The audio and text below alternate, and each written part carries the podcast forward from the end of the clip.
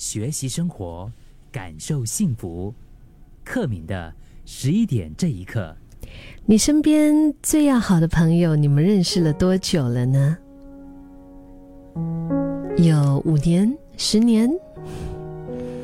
我觉得学生时期友情这个东西好像是没有实现的，嗯，就是没有时间的限制。啊，一起，比如说上学，一起搭车，啊，可能就是两个人，就是为了多说几句话，几个人呐，上课啊，聊天啊，甚至是属于你们的一些好玩的那些呃片刻，通宵达旦也好，或者是怎么样的好，就是我们以为日子没有设一个终点呢，但是 时间就是这样子滴滴答答，滴滴答答，好像真的是似水流年一样啊。嗯，我也曾经听过一些说法，就是说，哎，你可不可以早一点，就是比如说，呃，结婚啊，在我还没有呃离开之前，我可以希望出席属于你们的重要的时刻。我们常说为了家人啊，或者是为了爱人，对吗？比较少可能会说哦，为了朋友怎么怎么怎么样。原来友情。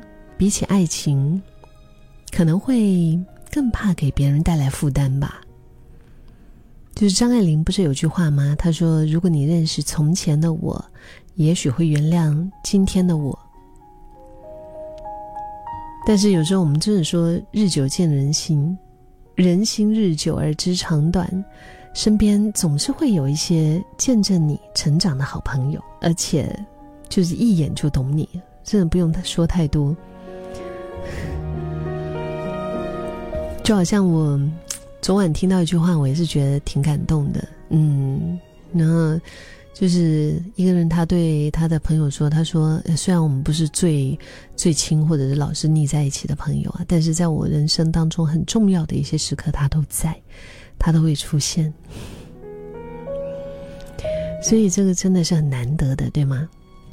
只是可能随着年龄渐长的我们。”我们很多时候，我们有自己要忙的事情，我们也不一定真的会黏着朋友，可能是因为工作啊，可能是因为家庭啊，反正就各种各样的原因吧。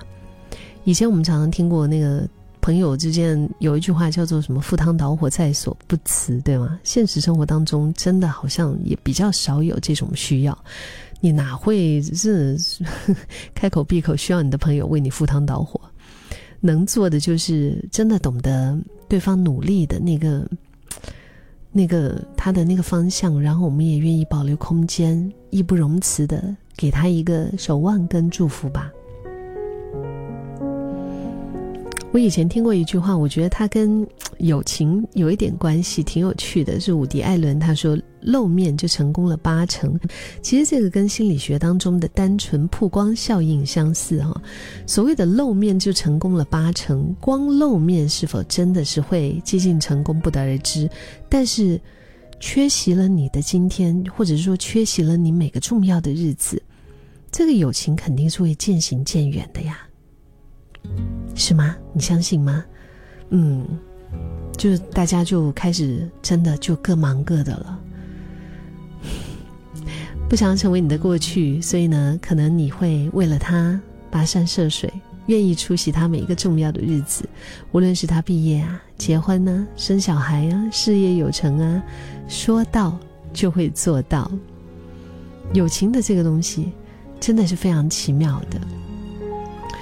朋友踏实的一种信赖，是来自于日久的相伴和守望。